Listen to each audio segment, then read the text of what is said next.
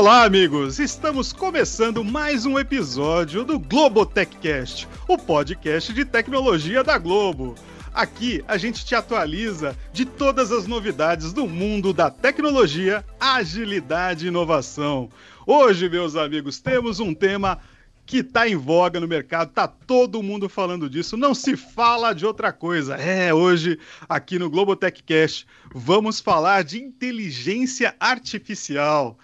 E para falar um pouco desse tema, para trazer um pouco mais para a gente é, sobre o que é inteligência artificial, né, e quais são os impactos disso na sociedade e na tecnologia e o uso também aqui dentro da Globo, por que não?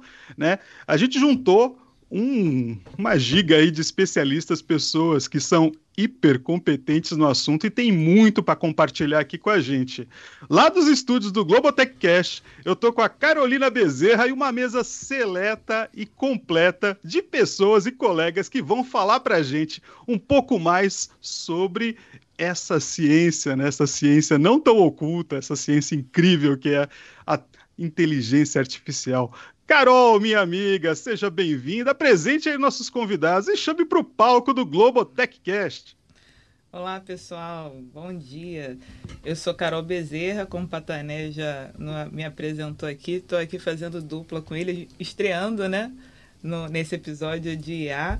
Queria apresentar nossos convidados aqui. Hoje eu estou com o Bruno Souza.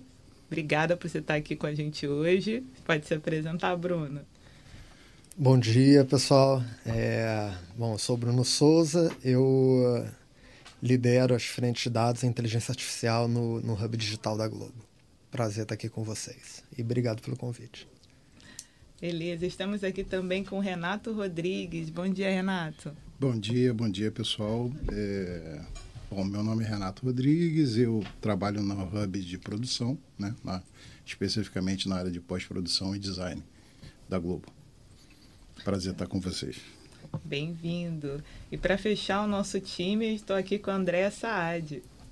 Oi, gente, bom dia. É, eu sou DPO do Grupo Globo, responsável pelo tema da privacidade ah, em todas as nossas empresas e também sou diretora jurídica lá na nossa Dijur. Bom dia e obrigada aí. Prazer estar aqui com vocês. Sejam todos bem-vindos. Bom, então vou começar aqui perguntando para o Bruno o que, que é essa tal de inteligência artificial e como é que a área de estratégia e tecnologia da Globo vem promovendo o seu uso. Vamos desmistificar isso, né?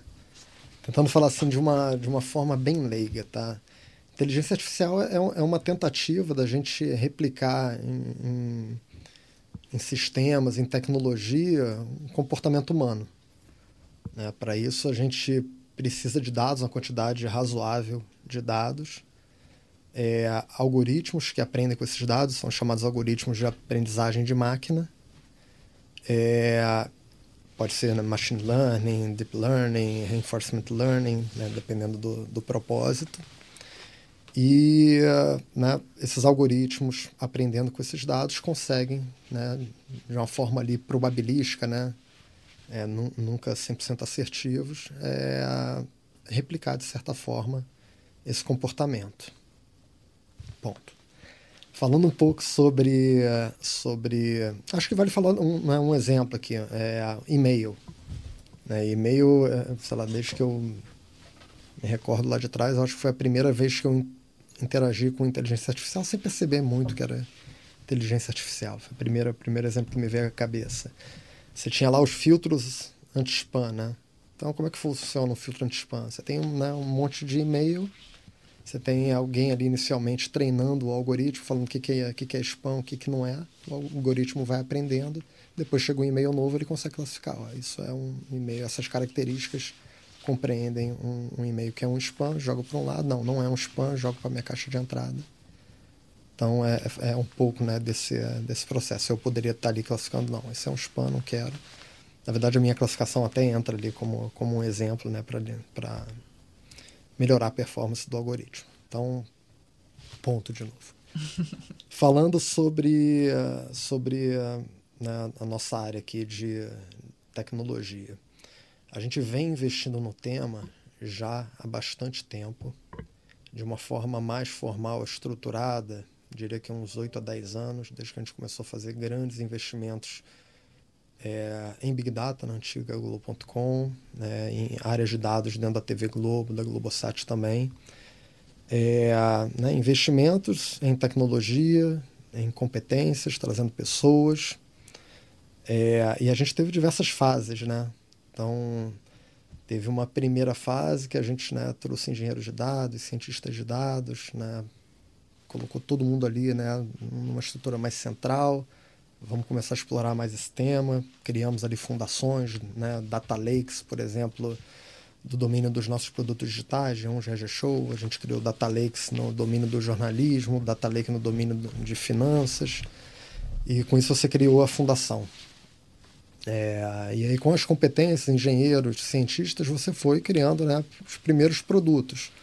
Começaram com uma pegada ali em dados mais descritivos, dashboards, né, o famoso BI, é, mas rapidamente evoluíram para uma pegada mais preditiva, prescritiva, lá do, é, do nosso lado do hub, né? Foi quando a gente começou a trabalhar, é, por exemplo, sistemas de recomendação lá em 2013. E só que a gente, né, né, nessa evolução, né, em algum momento a gente sentiu a necessidade de estar mais próximo dos negócios. Então a gente começou a espalhar um pouco mais essas competências e se estruturar mais em termos de, de treinamento. Ter as pessoas não técnicas também né, mais é, alinhadas com o tema dados e inteligência artificial.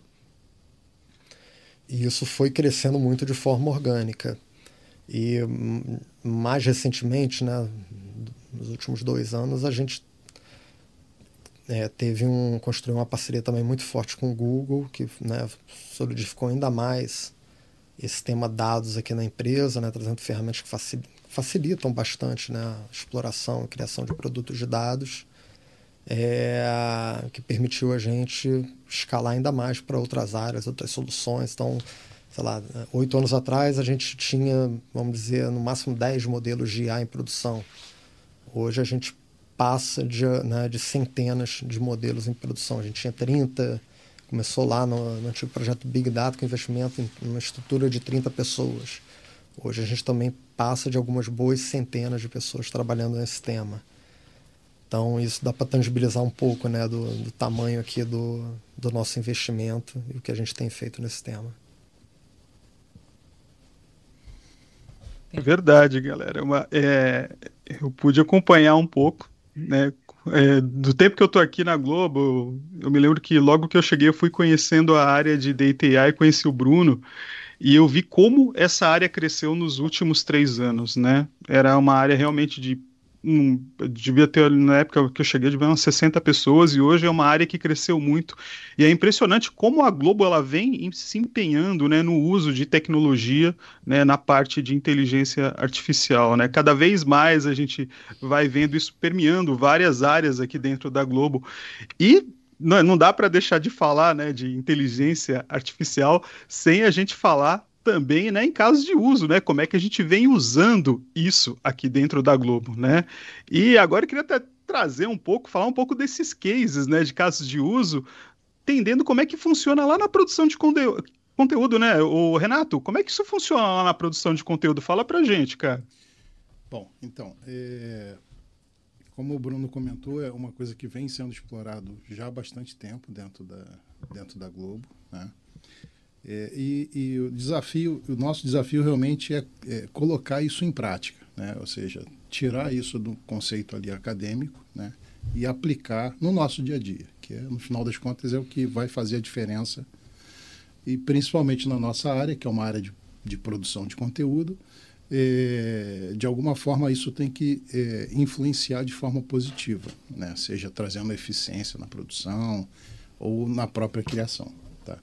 Então, hoje, o que, que a gente tem experimentado, né? tem ferramentas hoje que apoiam no sentido de, da criação, né? criação de conteúdo, né? que eu acho que é o mais forte e é o que está mais no boom, né? que é a parte generativa, né? onde você, é, de forma fantástica, você consegue, é, desde você criar imagens de motions, por exemplo, é, utilizando texto, né? basicamente texto para buscar é, composições é, e objetos dentro da cena. Né? É, você poder fazer motion capture, que é uma técnica já, já antiga, mas que você não pura e simplesmente com a própria imagem você acaba podendo é, traquear o corpo do personagem de uma forma muito simples, né? É, ou pura e simplesmente você na parte de, de, produção você pegar um simples vídeo e transformar tudo aquilo em texto e você poder editar todo aquele conteúdo utilizando apenas o texto, né? Isso se refletindo na imagem, ou seja, eu corto a palavra, eu corto aquele trecho do vídeo. É, então são são são experi experiências que a gente está tendo no dia a dia que acaba de alguma forma acelerando o nosso processo, né? trazendo é, trazendo essa tecnologia como um aliado, como uma ferramenta é, para o nosso dia a dia. E no final das contas isso vai o que que isso vai proporcionar ali, né? Como como é, como uma ferramenta é, de apoio. É a gente potencializar exatamente esse processo produtivo. Né? Então, se, eu, se numa ação a gente tinha um tempo é, para fazer, a gente vai passar a fazer pela metade do tempo, um, ou um terço, enfim. No final das contas, é isso. Então, é, na prática, o que a gente tem visto é muita coisa, muita coisa, mas muita coisa mesmo na parte de criação nesse sentido, né? criação de, de imagens, criação de, de, de voz, né? você poder criar, criar voz e, e você poder é, gerar sentimentos dentro dessa voz, né? utilizando apenas o texto, né? que nós chamamos lá de mídia sintética, né? que é exatamente você poder, é, através de um texto, você criar a voz e também a imagem. Né? Você também ter a mídia sintética como um avatar. Né? Eu tenho, tenho um avatar é, e esse avatar poder, enfim, eu poder reproduzir é, aquele texto através de um avatar e poder aquilo se refletir no final das contas, como a gente fala, né? É, eu, eu, submeto aquele render e recebo o conteúdo é, é já produzido. Além dessa parte de criação, né, o que, que a gente enxerga? É, é uma, uma, uma, imersão dentro dessa tecnologia, dentro dos processos. Né?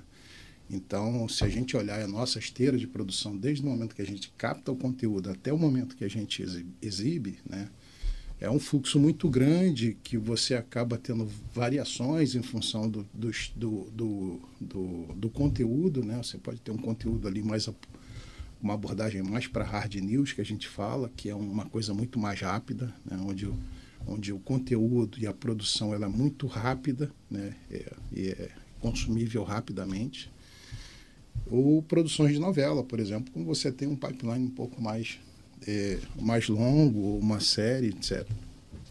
Foco então, quando a gente qualidade, olha, né? É, quando a gente olha para tudo isso e enxerga todos os processos, a gente vê que isso pode, pode ser um grande aliado, porque no final das contas você tem que gerenciar, é, orquestrar todos esses recursos, né, tanto técnico quanto humano, e aí entra exatamente é, é a inteligência artificial, né, com modelos que podem, de forma é, inteligente, né, tratar e, e organizar isso, né, seja a alocação de uma câmera, seja a locação de uma ilha, né? No momento em que o cara começa a escrever um texto, né, ele já, já pode já pré-definir os recursos que ele vai precisar, por exemplo, para aquela matéria, né? E de alguma forma isso vai nos ajudando, né, a criar esse e a organizar esse esse mundo de recursos, né, para que eh, a gente traga essa eficiência eh, no dia a dia. Então a gente tem uma visão que é a parte criativa, que é importantíssima, né, e ela e a gente ainda está muito no, no, início disso, né? A gente realmente está no início disso, mas já é fantástico os resultados de você poder criar ou você por, por exemplo pegar um, é, uma cena e você uma cena, por exemplo, do Bruno aqui, ele chegando aqui na sala. Né? Então você tem essa cena e você poder simplesmente mudar o Bruno por um, por um personagem. E, e todo o movimento, expressão e tal, é, utilizando o modelo, a gente consegue é, é, substituir o corpo do Bruno por um, por um, um outro personagem. Isso é o que a gente está tá testando hoje, né? isso é o que está em curso hoje dentro do nosso ambiente de produção. É muita ferramenta nova. É, é muita coisa. Isso. Então, E, e, tem a parte, a parte de processos que a gente também olha, que, que é justamente para a gente alavancar né? e, de certa forma, é, potencializar a nossa capacidade né? É, de produção de conteúdo cada vez mais.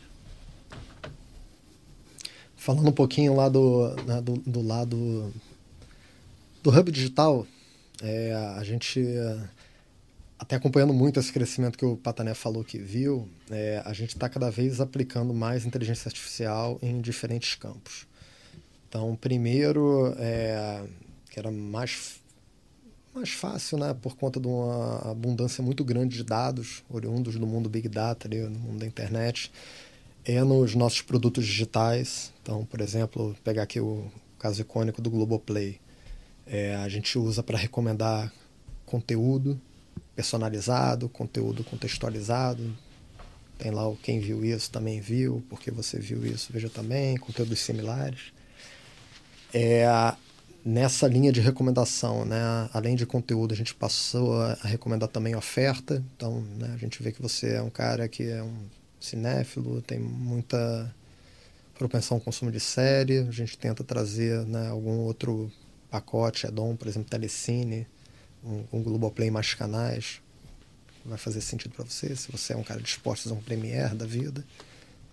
É, a gente tem usado para melhorar a experiência de consumo, então como é que eu otimizo a performance da minha CDN, que é um trabalhinho né, bem simples de prever que conteúdos podem ser consumidos em que região e pré-alocar esse conteúdo nessa região para reduzir o tempo de carregamento do vídeo e otimizar os nossos custos de CDN o universo de fraude também, né? né? Nesse mundo de assinaturas, fraude é um, é um grande ofensor ali para os resultados é, operacionais. Então, é, compartilhamento de senha, é, fraude de novas assinaturas, o cara que está né, querendo assinar com um cartão de crédito que não é dele, né?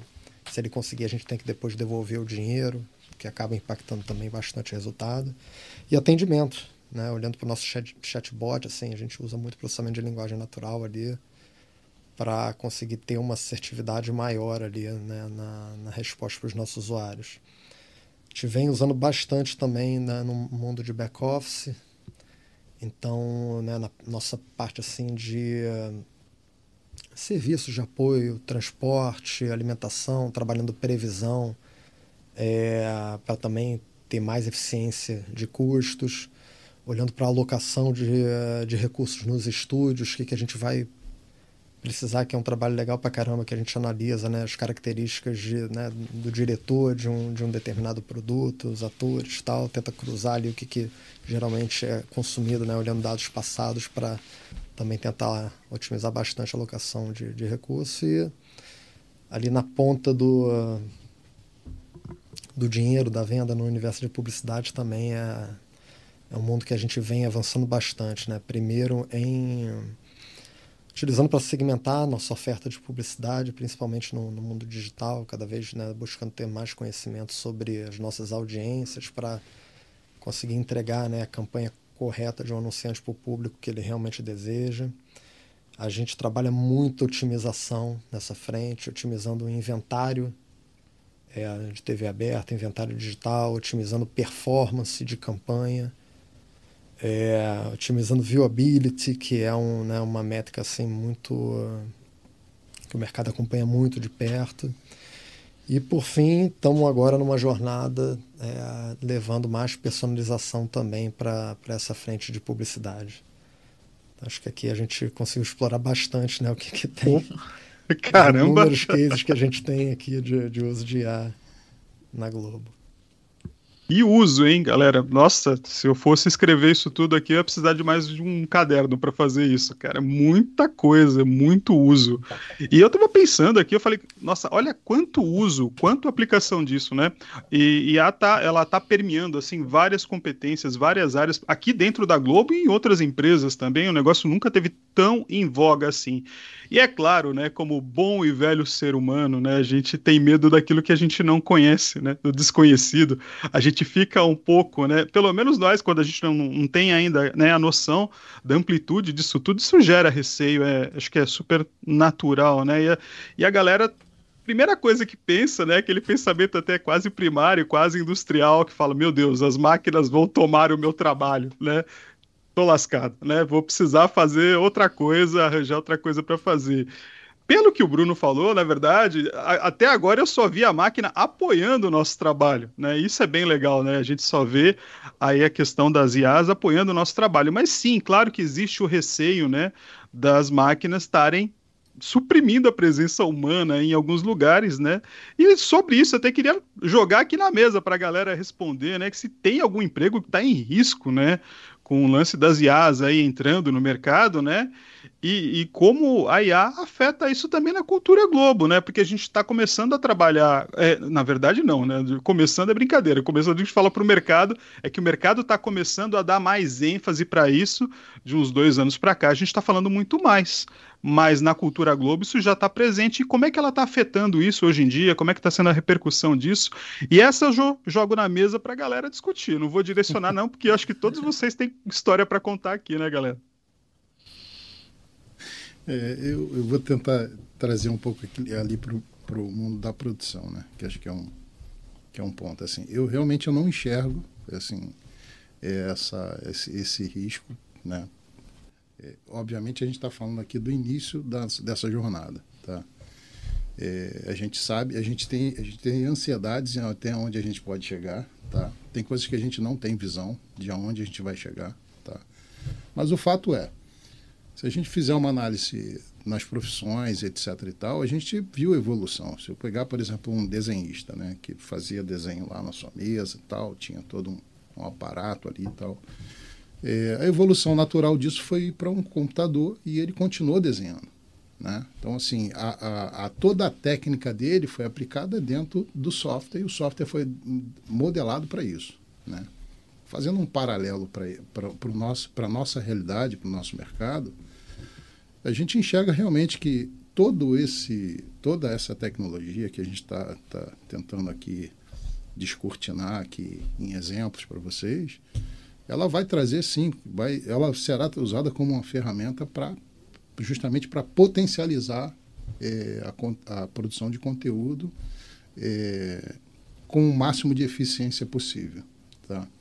É, eu realmente eu não enxergo essa ameaça, eu acho que tem adaptações que a gente vai ter que sofrer sim, né? mas eu acho que é uma, existe uma transição e dois, é, uma, essa adaptação será natural, porque é, até assim, todas que a gente já testou, eu não vi assim, é, de forma abrupta isso entrar dentro do nosso papel, até porque a gente também tem uma, tem uma preocupação, né? É, a gente, tem, a gente sabe fazer, sabe fazer bem o que a gente faz, né? É, e, e, a gente sabe as nossas áreas de, de, de risco. A gente tem a nossa zona de, de, de segurança no sentido de tomar as decisões. Então, que, que eu enxergo? Eu enxergo que é possível, sim, a gente introduzir todas essas tecnologias, apoiando o nosso processo produtivo, né, trazendo essa eficiência no dia a dia né, para que a gente tenha um consumo mais racional dos recursos é, e poder realmente potencializar. Quando eu, Bruno estava comentando aqui de, do segmento, da segmentação de conteúdo, né, de você direcionar isso para um público é, e poder comercializar produtos, né? No final das contas a gente gera conteúdo, mas tem um produto, tem produtos associados àquilo. Isso acaba ligando diretamente na, na produção do conteúdo. Então você imagina, é, se eu posso gerar mídias sintéticas, né? por exemplo, né? essas mídias sintéticas ela pode estar tá falando não para uma pessoa, mas é, por uma terceira pessoa, mas para você. Então isso acaba gerando um universo de possibilidades, é, alavancar um universo de possibilidades que a gente até então não existia, né? você poder, a notícia poder falar com você no, na sua pessoa, no seu nome, né? é, uma, é uma realidade hoje. Isso é possível. Né? E você poder segmentar e você poder regionalizar aquela informação, ou seja, até o sotaque né, daquela mídia está adequado à tua região. Então, todas essas possibilidades vai ter a interação humana. Vai necessitar de um ser humano para quê? Para desenhar isso, para montar a ideia, para poder é, é, desenvolver esse plano, essa ideia, é, para que isso seja. É mais o que você vai poder fazer agora que você não fazia antes, né? Do que precisar de menos gente para fazer a mesma coisa. Sim, acho que os trabalhos repetitivos, é, assim, é inevitável que a parte repetitiva a gente automatize, mas é, na, pelo menos no período que eu, que eu aqui estou, assim, toda vez que a gente. É, é um pouco do que a história do computador, né? Você acaba comprando um computador daqui a três anos, ele é muito mais potente. Mas os softwares acabam evoluindo junto e aí você acaba ajustando, né? E aí aquela potência que você tinha já não é mais, porque aí o software faz mais coisas e tal. Então é um pouco do que a gente vive. A gente automatiza processos para quê? Para assumir novos desafios e novas realidades, né? Então é um pouco disso que eu acho que a gente a gente vai continuar caminhando. Essa é a minha visão. Acho que falando um pouco sobre assim a perspectiva jurídica, né, e o, o, que que a inteligência artificial impacta no nosso mundo, eu de fato tenho visto mais a inteligência artificial nos ajudando no nosso trabalho do que substituindo pessoas. Eu até acho que isso pode acontecer em algum momento para trabalhos talvez mais mecânicos. Ah, enfim, produção de documentos que são padrão.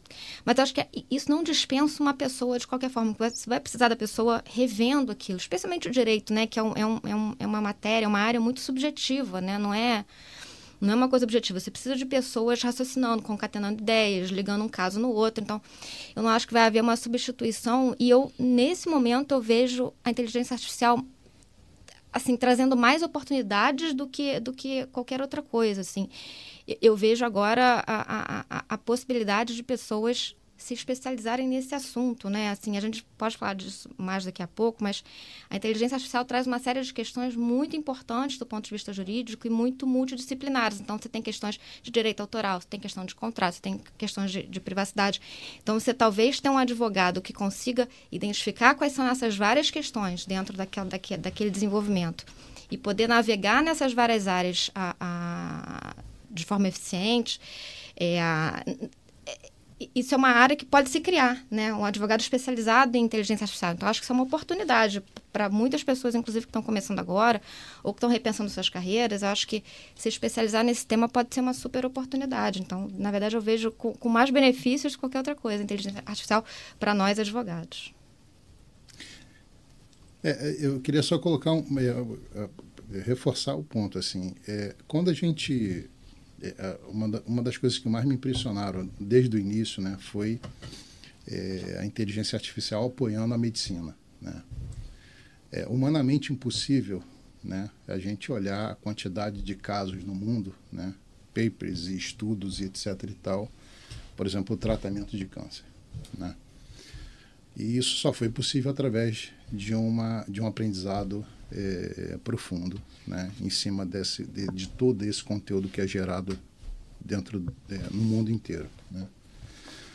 E é, quando a gente olha para esse cenário e vê, poxa, será que a gente vai ter realmente essa ferramenta substituindo o médico, por exemplo?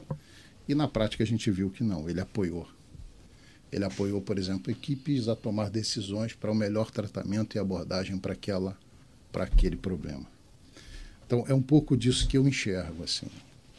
E, e, e mais importante do que isso é que isso estava, é, de certa forma, dentro de um domínio mais privativo. Assim, poucas pessoas tinham acesso a isso. O que a gente está vivendo agora, né, e, e, e, o mercado está se adaptando a isso, né, olhando um pouco é, fabricantes e parceiros nossos, a gente está vendo realmente máquinas sendo desenhadas para esta finalidade, né? com super processamento, processadores e GPUs e etc. E tal. Mas no final das contas, né, qual foi o grande, acho que está sendo o grande ponto e o grande, o grande ponto de alavanca ali para tornar isso mais acessível, que é a democratização disso, né? que, é, que é exatamente a, a questão da linguagem, é, linguagem natural. Né? Você não precisar ir para um código para poder é, programar isso. Ter uma programação natural que é a nossa linguagem humana. Né? Você poder, eu gostaria de comparar, né? que, é, que é um pouco exatamente do que a gente viu do chat GPT. Né? Então você quero, quero falar sobre o sistema tal e ele poder te ajudar. esse é o ponto que eu acho que, é, de tudo que a gente falou aqui, que eu acho que foi o grande salto, que é a democratização de toda essa, essa tecnologia dentro da sociedade. E aí pega esse gancho do que você falou, que é exatamente é, utilizar a ferramenta e isso está acessível e poder apoiar nas tomadas de decisão, é, seja qual a profissão for. Tá? É, é uma visão que realmente a gente para para analisar. Se a gente olhar um pouco para trás, a gente enxergava que isso tá, não estava acessível à população e hoje está. Eu acho que um incentivo assim para as pessoas, é, para elas não se sentirem ameaçadas, é que elas aprendam sobre a tecnologia, né? Assim, porque quem não aprender de fato fica para trás. E aí tem toda a chance de você não ser provavelmente substituído pela máquina, mas ser substituído por alguém que entende do tema. Né? Então, eu acho que, independentemente da área que você trabalhe, você compreender o que, que significa tecnologia e como ela pode ajudar a sua profissão é muito relevante. Dois pontos aqui. Eu, né, já tem um tempo, li um artigo do Goldman Sachs, eu não, eu não lembro exatamente os números, mas o que ele falava praticamente era, olha, todas, quase todas as profissões serão impactadas em algum grau. Né? Tem né, atribuições vão ser muito impactadas, outras menos, mas todas serão de alguma forma. É, vai demandar adaptação. Acho que tem muito mais cases, como né, Renata e André falaram, de uh, de apoio, né, de você aumentar a sua capacidade. Tem outros que vão demandar é, adaptação. Acho que, como todas as outras transformações tecnológicas que a gente viu, tem sim impactos grandes ali é, para a sociedade, principalmente quem não conseguir né, é, aprender sobre o tema, né, conseguir um, ter a oportunidade de se educar sobre o tema. É, mas dentro da Globo, né? E voltando ali para a pergunta inicial, assim, eu, eu, vejo muito entusiasmo com, com o tema IA. Assim, eu, eu né, na minha posição, tenho oportunidade de falar com muitas áreas e estou vendo assim muito, muita demanda, né? muita gente querendo se aprofundar no tema. Acho que super fala com a nossa cultura. Até estava pensando aqui, né, alguns pilares da nossa cultura, né, pilar de inovação, orientação para cliente, inspirar com boas histórias, é, ter eficiência, ter produtividade, de alguma forma, né, todos esses casos de uso que a gente falou recentemente falam com esses pilares. Então, isso gera muito entusiasmo é, dentro da empresa. É, e um dos exemplos desse entusiasmo aqui dentro da Globo, eu posso colocar aqui né, o meu testemunho com relação a isso, foi o nosso último Hack Day, né, que a gente fez voltado para o tema de IA generativa. É, e pegando já um gancho aí nesse entusiasmo. Vários recordes quebrados. Vários recordes. Participantes, projetos. Sim, foi um desafio que a gente lançou internamente aqui na Globo e que foi. A gente teve uma adesão muito grande, né? Então a gente lançou com parceria com o time do Google, a gente fez um, um hackathon aqui de dois dias só com o tema de IA generativa. E Bruno, você podia explicar aqui para quem está ouvindo a gente o que, que é essa tal de IA generativa? É comecei falando de inteligência artificial, né? E agora a gente está num momento novo. Renato falou aqui sobre chat GPT, né? Desde o lançamento do chat GPT a gente tem visto um boom né, nesse tema. Algumas pessoas falando que é hype. Não, não é. Não, é, não passará, né? Continuará aí. E, e né, cada vez aparecendo mais, mais novidades sobre. Aqui, né, a nossa visão é a seguinte, né? A gente costuma separar a IA né, na, nas nossas explicações sobre esse tema em dois momentos. Né, o momento da IA funcional né, e o momento da IA generativa, a gente está no meio dessa transição. O que é essa IA funcional? Né? É, é o uso de, dos algoritmos para realizar tarefas é, discriminatórias. Né? O e-mail é um spam, não é esse o usuário é um fraudador, não é? Esse conteúdo tem propensão para esse usuário, não tem. Você separa né, ali né, é, diferentes amostras em diferentes classes. Você né, usa uma quantidade razoável de dados, você tem algoritmos são sofisticados, é, mas quando você vai para o mundo da IA generativa, você pode realizar né, tarefas é, é, de, de, discriminação, né, da mesma forma, mas você traz um potencial novo, que é o potencial da criação. Ela consegue entender padrão, ela consegue separar padrões, mas ela consegue também interpolar né, diferentes padrões e criar novos. É, foi muito disso que a gente viu né, com, com o surgimento desses LLMs, né, os modelos é, de linguagem fundacionais que estão é, viabilizando né, grande parte do que, do que a gente tem visto ultimamente. São modelos que usam quantidades de dados não grandes, não significativas, mas são colossais. Requerem muito processamento, é, requerem muito investimento, por isso né, até a gente está vendo né, esses modelos assim, nos, né, os maiores, muito presentes ali com as big techs. E são, são são modelos assim que têm uma, uma, capacidade de adaptação maior. Então, um grande exemplo que eu costumo dar né, é, é entre o, o, funcional e o generativo, né, o que, que mudou é o, é o mundo dos chatbots. No mundo funcional, um chatbot, se você fugir um pouco do fluxo que está programado ali nele, ele, ele reseta, ele volta para o menu inicial, ele encerra a conversa né, sem, sem resolver o teu problema o, o mundo generativo ele tem a capacidade maior de se adaptar ao que está acontecendo ali, né? E, e né, dando um jeitinho ali conseguir fazer você chegar onde, onde você queria. Então, no final das contas, essa IA generativa é uma IA que tem uma capacidade maior de criar, de gerar, né, através de prompts. Então, você diz ali, Renato deu vários exemplos aqui do mundo de produção de conteúdo, é, com prompt você fala o que você quer e o teu output, né? É um output ainda probabilístico, mas bem direcionado ali, bem em linha com o que você pediu. É uma IA que tem uma capacidade de improviso um pouco melhor, né? Não bem vai melhor. deixar a gente na mão Sim. no meio do caminho. E aí, pensando um pouco em futuro, o que, que você enxerga aí como cenário e perspectiva dentro de estratégia de tecnologia, Bruno? eu espero ver a gente ampliando cada vez mais é, o uso de IA. Agora a gente tem né, novas ferramentas é, é, com né, um potencial de endereçar é, problemas que a gente não conseguia endereçar antes. É, que tem a ver, acho que o Renato pode falar, né, já falou um pouco, pode falar mais aqui do, do mundo de produção e criação, mas tem muito do uso de, é, dessa nova capacidade da IA para ganho de produtividade e, e eficiência. Então, é, a criação de interface de produto, a gente tem visto né, inúmeros produtos surgindo para, cara, com prompt, eu digo, ó, eu quero aqui um, um, um aplicativo é, de livros, então me dá aqui a tela do autor, do, né, de um determinado autor e quais os livros que tem. E a consegue te dar isso.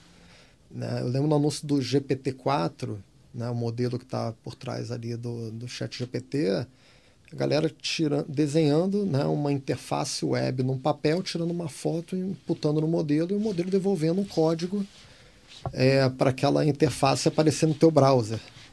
É, isso traz muita eficiência. Né? A parte de texto, né, de geração de texto, sumarização de texto, assim, a gente tem discutido isso bastante no, no âmbito ali dos nossos produtos digitais, G1, por exemplo, né? Como fazer um resumo para uma matéria, ou criar um título menor para a matéria. Esse lance de criar título é legal para caramba, porque você não precisa criar um. Você pode criar vários e dar para uma outra IA que vai otimizar qual é o melhor.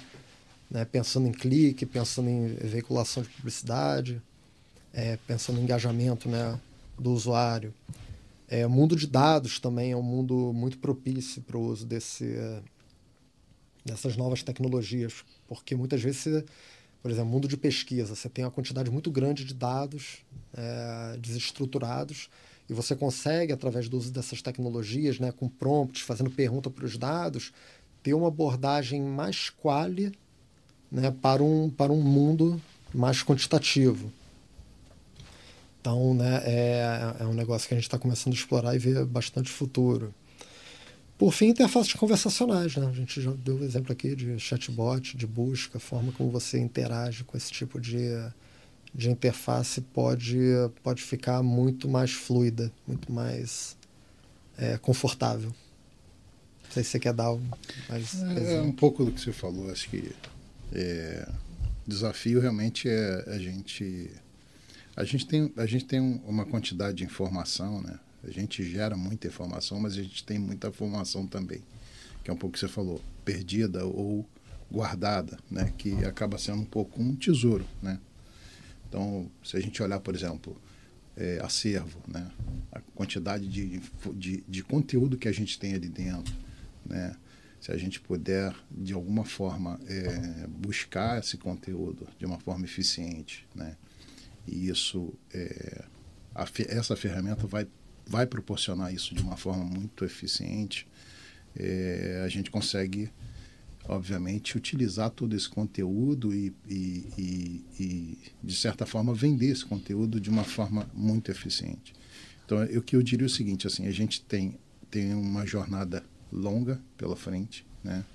onde a gente vai aprender as melhores, a melhor técnica a ser aplicada para cada situação, né? seja olhando para dado, para vídeo, para o texto, né? para a parte de áudio, voz, né? para voz também. É, é, aprender um pouco também sobre a parte do live, né?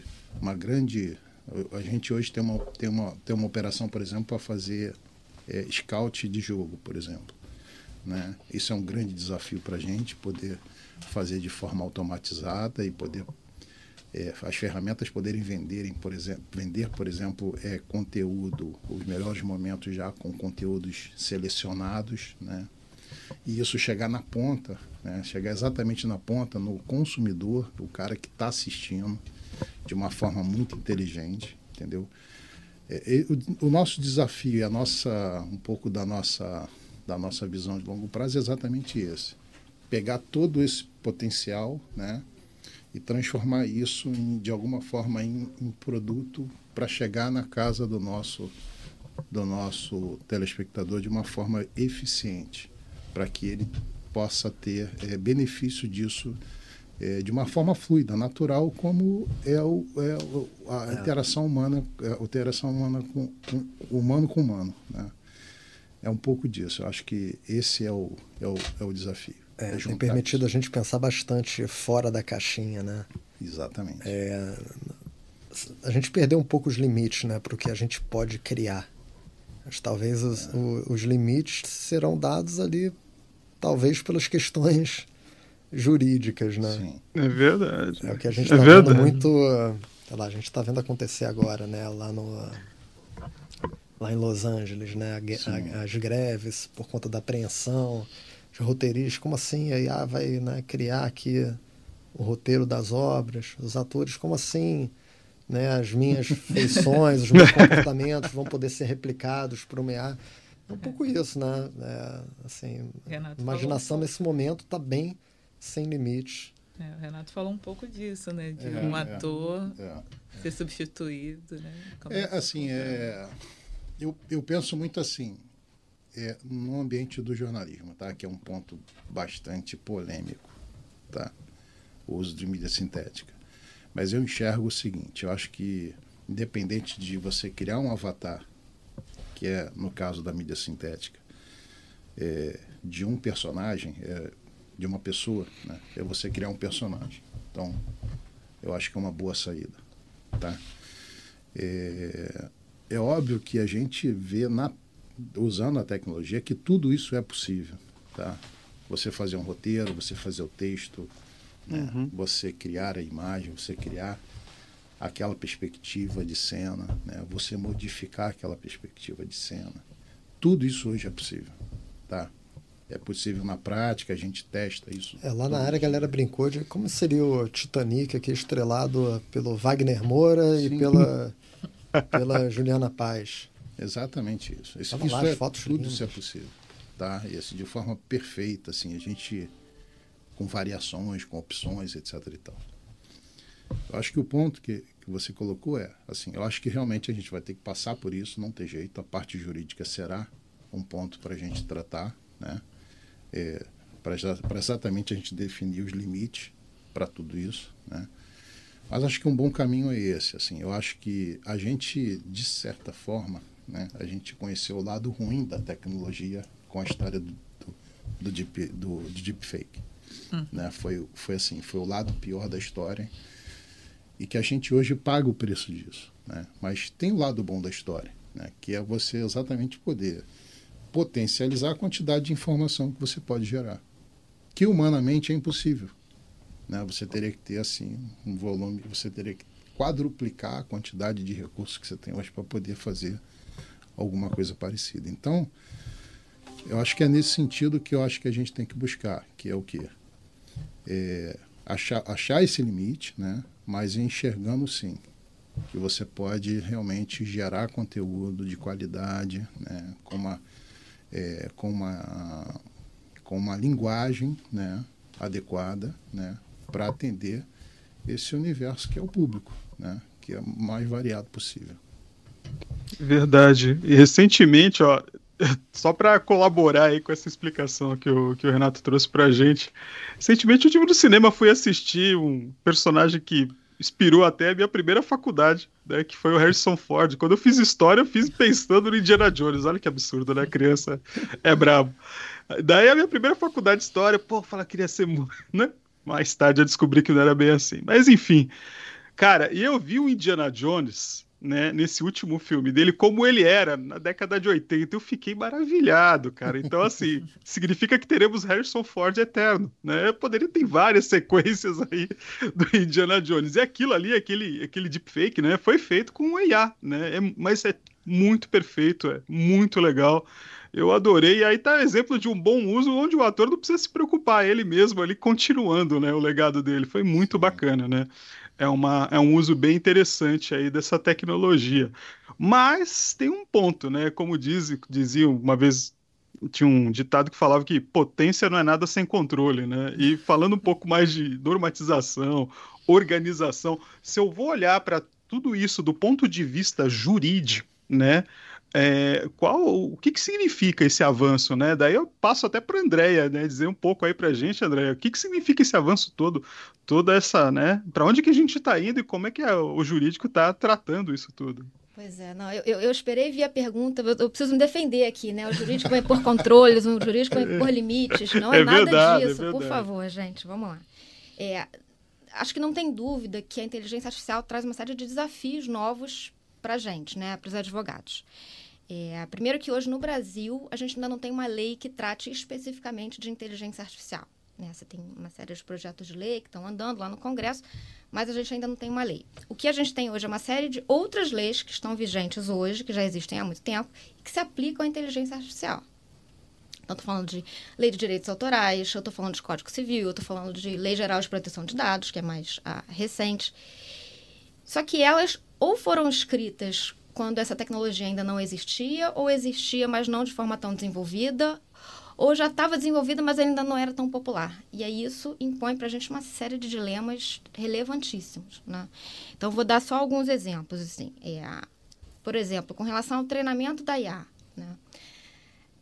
Como é que a gente faz para treinar a IA com material que é protegido por direitos autorais? Será que eu preciso da autorização do titular daquela obra para poder fazer o treinamento da minha IA? Ou é só, já que está lá na internet, é só crawlear, buscar e fazer o treinamento da IA? Só isso já dá uma tese de mestrado, gente. Assim. E essa é Sim, uma questãozinha, né? É, porque você tem uma discussão... Porque o, o direito autoral, ele ele abrange a utilização da, da sua obra. Né? Então, você fica protegido em termos aqui bem, bem é, é, leigos, assim, você precisa da autorização para que um outro utilize uma obra da qual você é titular. Mas será que o treinamento já entra no conceito de utilização? Porque você não está usando propriamente a obra, você está usando os dados que, no seu conjunto, formam aquela obra. Né? É, se for, beleza, é, é a utilização será que aquilo ali não entra na, na, na, na, lógica do fair use? Fair use é o que você é, é o que te permite usar aquela obra sem a autorização. Se você usar pequenos trechos, se você não for concorrer, se o resultado daquilo não for concorrer com a obra propriamente dita, tudo bem, se entra no fair use não precisa de, de autorização. Será que o treinamento já entra nesse conceito? Isso é uma discussão e tanto. Essa semana mesmo, não sei se vocês viram o New York Times é, é, disse que vai alterar os termos de uso para proibir a, a, a, o uso para treinamento já sem autorização né, dos seus conteúdos que estão lá disponíveis no seu site. É, e outros tantos veículos, outros tantos jornais estão seguindo o mesmo caminho do New York Times. É, então, essa é uma questão já que, assim, já, já tem gerado muito debate, não é uma coisa do Brasil, isso é importante também dizer, o mundo inteiro está discutindo, está discutindo agora, gente. Então, assim, dificilmente você vai ter uma resposta preto no branco, sim ou não, não, não vai ser assim. O mundo inteiro está discutindo, são temas muito importantes. Eu acho que tudo impacta a inovação, né? Mas, ao mesmo tempo, você tem direitos que precisam ser protegidos. Então, esse é um ponto. Outro ponto, assim, bem banal, se... E falando de inteligência artificial generativa se o output a, a, te atribui um fato que não aconteceu. Uma coisa mentirosa. Eu mesmo, outro dia, testei lá o chat GPT para falar do meu currículo. E ele falou que eu trabalhei na Petrobras. Eu nunca trabalhei na Petrobras. Falou que eu fui formada pela Cândido Mendes, eu sou formada pela UERJ. E tudo bem, né? Assim, são fatos que, que não me ofendem de maneira alguma, são, só que não são verdade. Agora, quando o chat GPT te imputar um crime ou alguma coisa que te ofenda, quem vai ser o responsável por aquilo? Né? Quem, quem que pode ser. A, quem, quem que pode se responsabilizar por aquilo que vai ofender a sua honra, que vai gerar uma, uma calúnia, uma difamação? É a pessoa que colocou o prompt e gerou aquele resultado? É o desenvolvedor da IA? Isso é muito complexo, né? Mas ao mesmo tempo é uma coisa que está acontecendo. Então você tem que ter essa discussão de responsabilização. Isso me leva a uma outra questão, que são os termos de uso de cada ferramenta de IA. Isso é uma coisa que, assim, e, eu acho que é normal que as pessoas. É, é, é uma ferramenta acho, tão sedutora e tão, né, e que está cada vez mais popular que você sai usando, sem ler os termos de uso. Gente, assim, se vocês tiverem a curiosidade de ler os termos de uso, por exemplo, do chat GPT, acho que vale. É assim. Você é responsável por tudo, basicamente. O que você colocar ali no prompt, se você está usando um dado pessoal, se está usando um dado, uma informação confidencial, você se responsabiliza no sentido de que você pode fazer aquilo. Se o output violar algum direito autoral, é sua questão também, é sua responsabilidade. O que é uma loucura, né? Porque você, em princípio, não tem controle sobre o que, que vai sair. Você uhum. controla o seu prompt, mas você não controla o seu output. Então, assim, é uma coisa assim, e, e tem, e isso pode ter consequências jurídicas importantes, né? Se for um output problemático, você que está ali usando, achando que não tem consequência, pode ter consequência para você. Então, o fato é assim, acho que a gente não tem resposta pronta para nada, a gente só tem grandes dilemas e acho que eles não estão todos mapeados. Outro dia saiu uma reportagem, acho que foi no Wall Street Journal, falando que a inteligência artificial generativa, especificamente, é um campo minado jurídico achei um pouco dramática a, a, imagem, mas de fato, se a lógica do campo minado é a gente não tem tudo identificado ainda, a qualquer momento pode explodir alguma coisa nova, talvez seja isso, assim, no sentido de não explodir, mas a gente ainda está mapeando tudo que tem para ser visto e ser avaliado. Né? É a, acho que por enquanto, aqui falando nossa realidade globo, a gente tem talvez duas certezas só. É, primeiro, do ponto de vista jurídico, idealmente, para a gente avaliar é, as demandas, a gente vai precisar de muita gente que entende de muitos assuntos, né? Como eu falei é, agora mais cedo, a gente tem qualquer demanda que surja, por mais trivial que ela pareça, você tem questões de privacidade, você tem questões de direito de imagem, que a gente acabou de falar do, do Wagner Moura, a gente tem questões de direitos autorais. É, isso demanda expertises específicas, né? Então, assim, o que a gente está fazendo lá na Dijura, a gente está criando um grupo de trabalho com as várias áreas para chegou uma demanda, gente, dá uma olhada aqui, vê o que, que a gente tem para poder endereçar de forma correta. Né?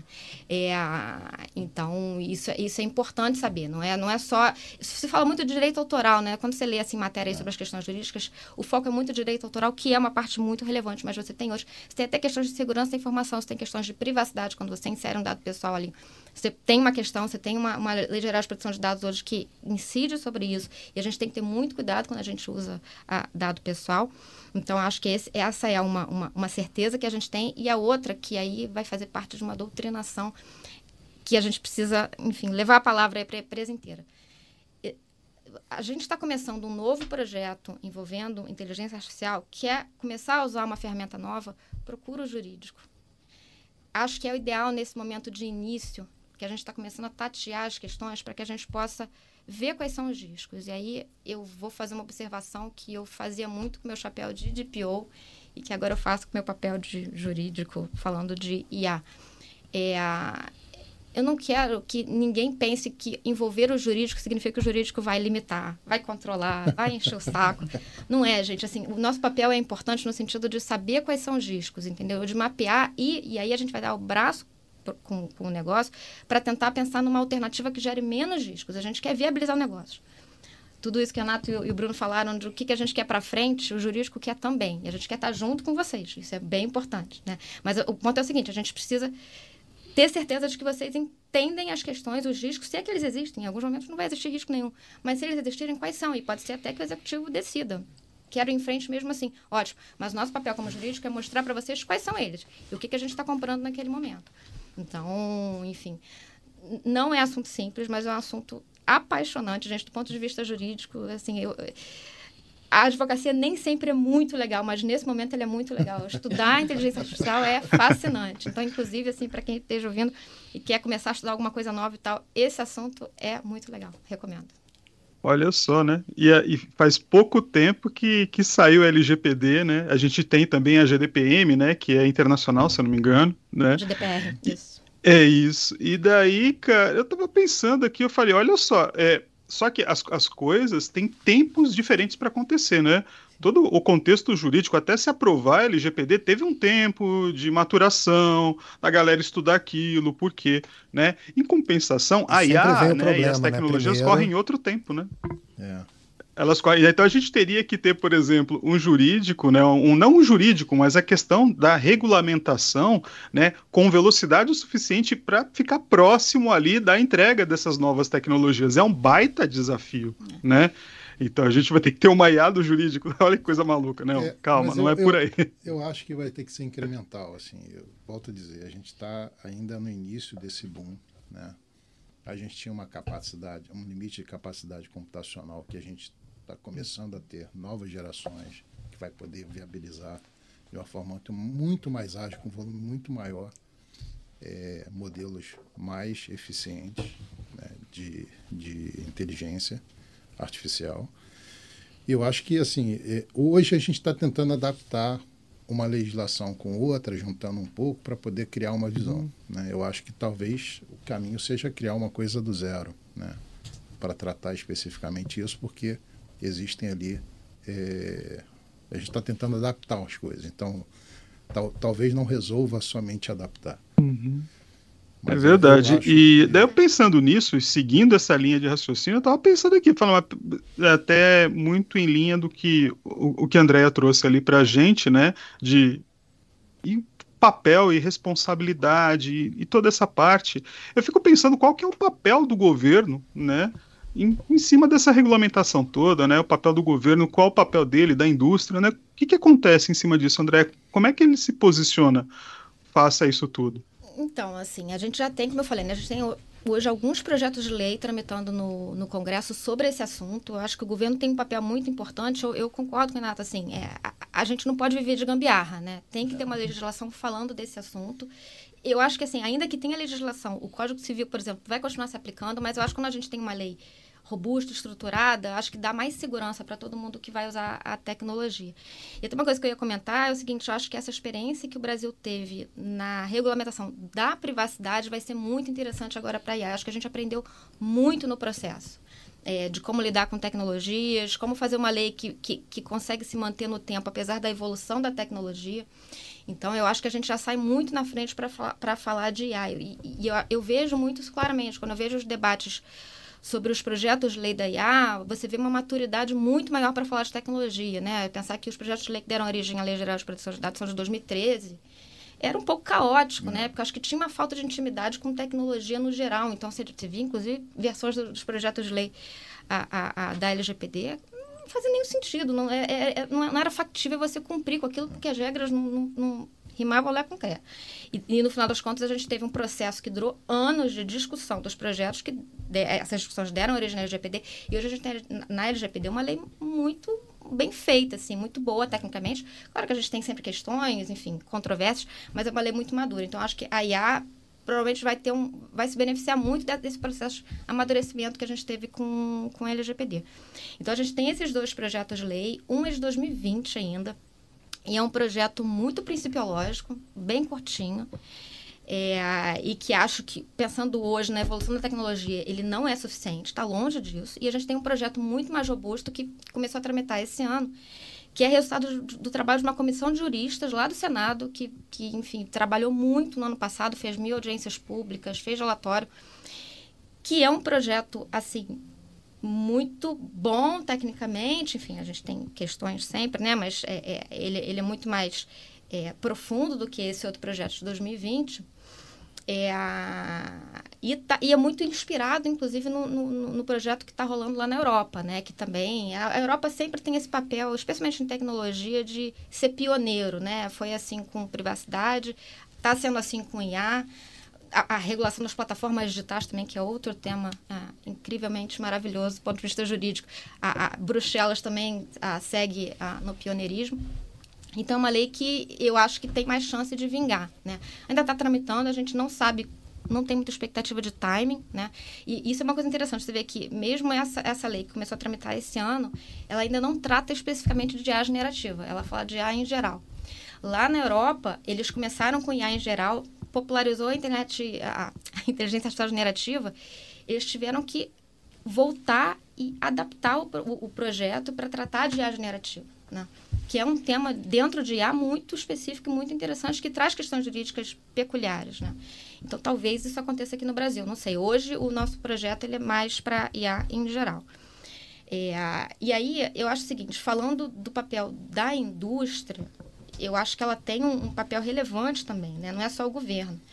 Eu acho que a indústria tem um papel importante de acompanhar o que está acontecendo no governo, quais são as discussões que estão rolando, para que a gente possa dar sugestão, criticar, porque assim é, é a indústria mais do que ninguém que entende como é que a tecnologia funciona, quais são os potenciais dela, como é que ela pode ajudar a inovar. Então acho que tá puxando a evolução. Tem um, exatamente tem, tem um papel assim de, de garantir que no final das contas a lei que vai que vai acontecer que vai ser publicada é factível né? Que proteja a sociedade. É, o projeto de lei ele tem muito essa lógica de evitar discriminação de dar transparência garantir transparência garantir explicabilidade dos algoritmos. Eu acho que são todos a, a pontos importantíssimos para a sociedade né? É, mas tem uma questão que as empresas têm que poder cumprir essas regras né? Tem que ser algo factível. Então acho que a indústria tem muito esse papel assim de, de olhar e ver não tudo bem eu, eu, eu de fato preciso dessa regulação, mas ela é possível do ponto de vista corporativo, eu consigo cumprir.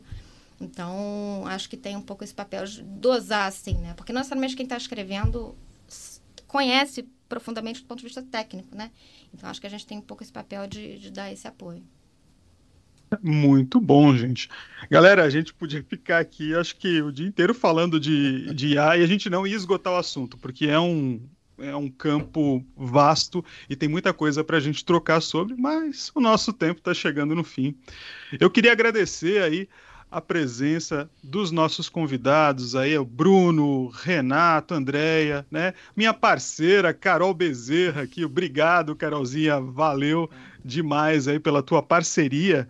E agora eu queria abrir, né, para a galera, né, dar o seu salve aí, mandar o seu abraço, os seus recados finais. Carol, puxa por aí, puxa a fila. Beleza. Obrigada. Eu vou começar por mim, né? Obrigada aí, Patané, por mais uma parceria. Queria agradecer aqui a Andréa, Bruno, Renato por compartilharem tanto conhecimento com a gente. Vou puxar então a Andréa, que falou por último, para fazer a sua mensagem final e agradecimento. É, bom, gente, não queria agradecer, realmente um prazer estar aqui com vocês. É, acho que deixei claro aí ao longo do nosso papo que eu gosto muito, muito desse assunto. É, e a gente está começando lá no jurídico esse trabalho de realmente orientar a empresa. Né? A gente sabe que o, que o emprego da IA está cada vez mais a, a, diário, profundo né? e, e intenso. Então, é muito importante que o jurídico esteja aí presente, apoiando vocês. Então, enfim, tomara que essa participação aqui ajude nesse nosso trabalho de divulgação da Dijur como parceira de negócio também nesse tema de IA. Mais uma vez aí agradeço a vocês. Com certeza vai, gente. Bruno, sua palavra final. Ah, um agradecimento, dizer que eu adorei participar aqui desse, desse episódio. Muito bom poder trocar aqui com, com o Renato e com a Andréia. Aprendi pra caramba aqui. É, espero muito que né, quem, quem ouça esse episódio também curta se inspire, é, faça reflexões né, sobre o que a gente colocou aqui. De fato, é um assunto muito legal e né, tomara que a gente volte aqui daqui a um tempo para mostrar né, como essas coisas que a gente falou aqui evoluíram ao longo do tempo. Valeu! Beleza, ó, já temos aqui uma proposta de episódio 2, né? o retorno. Renato, para finalizar, sua palavra final. Não, maravilha. Eu queria agradecer o convite aqui. Foi muito bom, foi um momento muito bom aqui de troca com você, com o Bruno, com o André, Carol. É, queria deixar uma mensagem aqui para as pessoas que estão ouvindo, para não ter medo. Né? Acho que é um pouco do que a gente falou aqui, não ter medo da inteligência artificial. É, realmente será um, uma grande ferramenta, uma grande aliada nossa no nosso dia a dia, né? tanto no âmbito pessoal quanto no profissional. E agradecer, muito obrigado aqui pelo, pelo convite, pelo, pelo esse momento maravilhoso que foi aqui de troca. Muito bom, galera. Então, é, se você tem algum comentário, você está ouvindo esse episódio, fala com a gente. A gente tem um e-mail lá, é o globotechcast.g.globo, né? É, e você pode acompanhar a gente lá no YouTube e nos outros canais também. A gente está no. É, vocês vão, vão ouvir a gente diretamente no Spotify, no Deezer. Cara, e tem tanta plataforma que o Globotechcast tá agora que, putz, dá uma procurada lá, procura a gente. Agradeço demais por mais esse episódio aqui na Trilha de Dados e vemos você no próximo episódio do Globotechcast. Valeu!